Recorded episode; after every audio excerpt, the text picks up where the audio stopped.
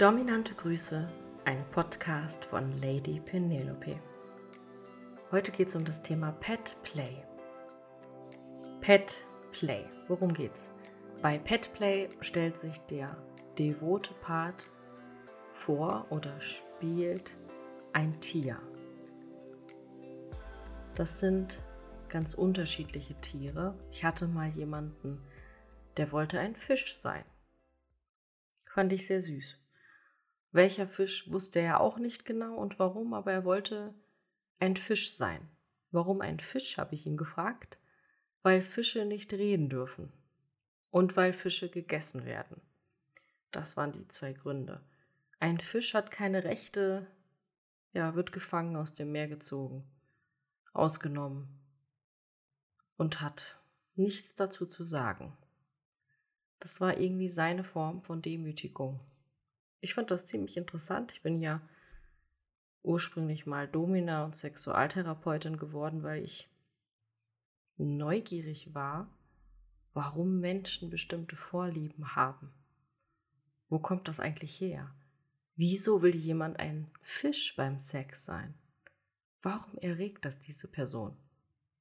Diese Fragen finde ich unheimlich faszinierend und ich glaube, das ist so ein Ansporn, jeden Tag neue Menschen kennenzulernen und herauszufinden, wo ihre Fantasien herkommen. Die häufigsten Pet-Play-Tiere sind Hund, Katze, Pferd und Schwein, zumindest bei mir. Fangen wir mit dem Hund und der Katze an. Das sind klassische Haustiere.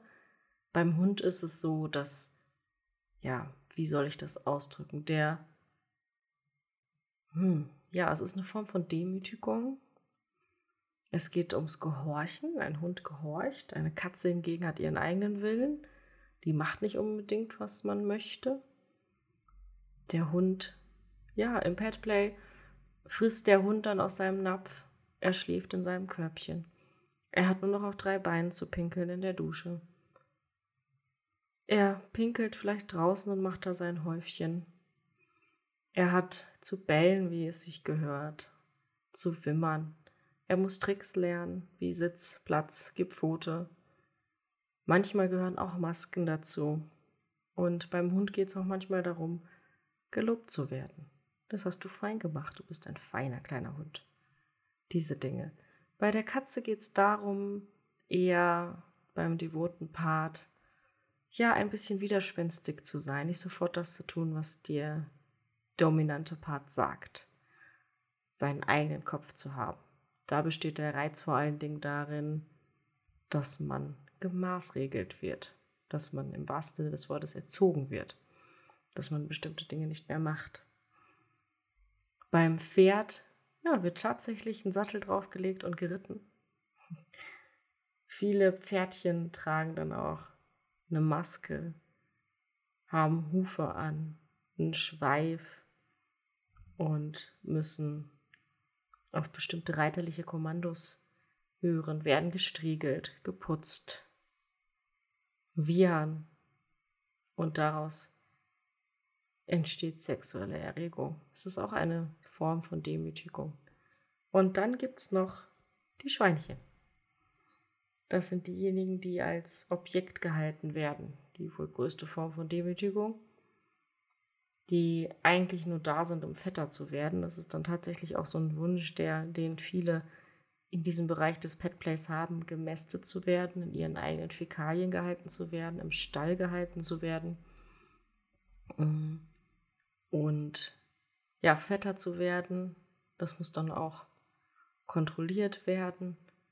Ist auch eine Form von Demütigung, wenn gesagt wird, was man essen soll, dass man nur noch Reste essen darf, dass man ja keinen freien Willen mehr hat, dass man gehalten wird wie ein Tier.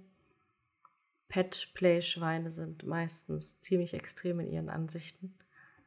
Also, wenn man als Mensch im Schweinestall gehalten wird und grunzen muss und nur noch Reste zu essen bekommt und das über Wochen hinweg, das ist schon eine sehr skurrile und groteske Form von Erregung.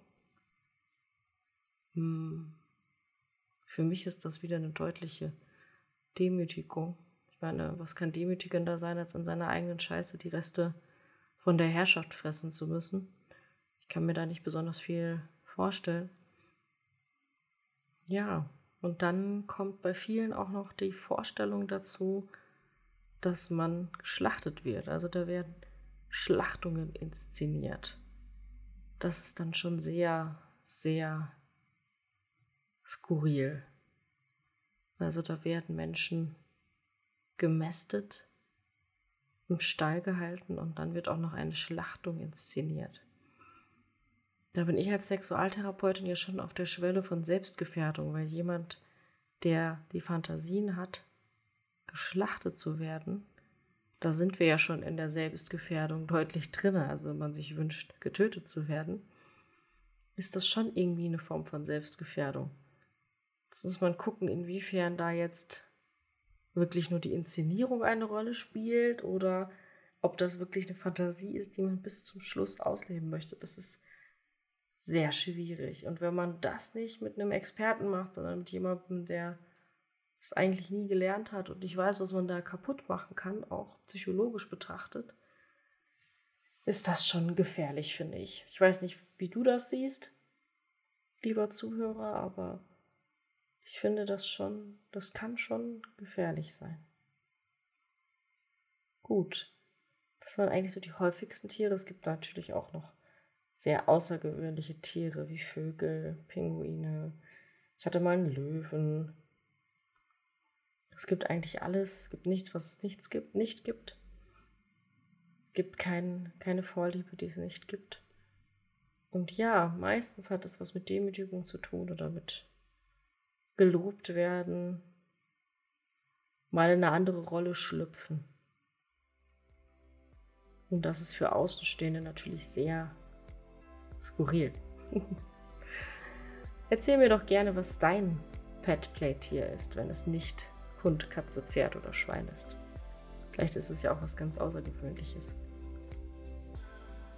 Genau. Wenn du das gerne ausleben möchtest, und du weißt nicht genau, wie das gehen soll oder wie du das deiner Partnerin erklären kannst, dann bewirb dich gerne unter www.lady-penelope.com und dann können wir zusammen schauen, wie ich dir dabei helfen kann.